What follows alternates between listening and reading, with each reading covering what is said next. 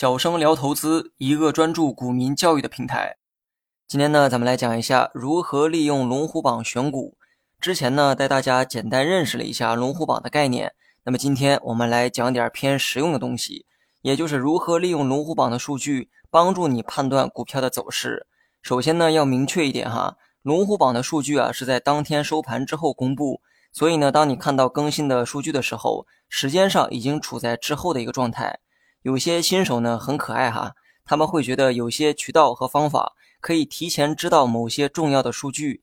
在这里呢，我可以负责任的告诉大家，这世上啊没有这样的好事儿，没有任何一项数据可以直接告诉你买卖的答案。如果真的有这样的消息或者是数据，那么这属于是内幕消息，谁说出来或者利用了这类消息，可能会面临牢狱之灾。废话呢不多说，接下来讲正题。进入龙虎榜的股票会公布前五名的买卖数据，也就是买入金额最多的前五个席位，以及卖出金额最多的前五个席位。首先呢，你可以看一下整体的资金流入情况，这只股啊到底是资金净流入还是净流出？但是我个人建议哈，不要单纯的从资金面去筛选股票，因为实用性啊真的很差。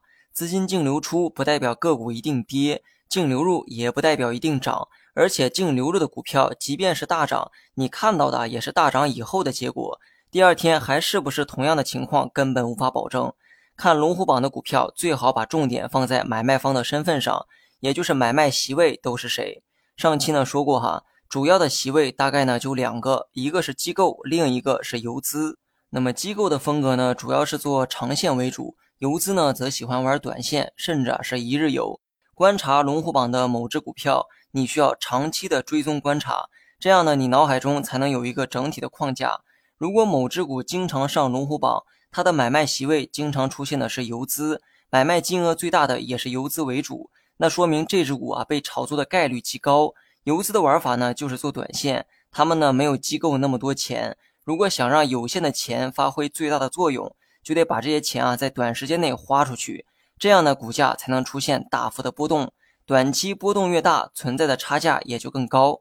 咱们呢举个例子，就比如说某机构呢有十个亿的资金，某游资呢有一个亿的资金。机构是做长线为主，它建仓过程呢可能需要半年，这半年呢它会慢慢买入某只股票。而钱少的游资啊不做长线，只想捞一笔快钱就走。但一个亿的资金不可能像机构一样花半年去建仓，每次只买一点点，股价根本不会有波澜。于是呢，他将有限的一个亿资金在一两天内就给它花光，这样呢，股价短期就会出现暴涨暴跌，这里面产生的利差就会被游资赚走。所以，当某只股的买卖方主要是以游资为主的时候，说明该股啊不大可能是从长线的角度被投资，而是被短期的炒作，暴涨暴跌估计呢也是短期行为。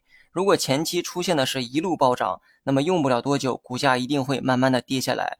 因为当初炒作它的游资呢早已撤离。如果你看到某只股的买卖席位啊，经常出现的是机构，说明该股啊很可能是被长期看好的一只股票。机构长期的去买入，且买入的数量越来越多，那么该股被长线看好的可能性也就越高。你可以在追踪的过程中观察这些机构的买入价格和买入金额，这样呢有助于你判断部分机构的持仓成本。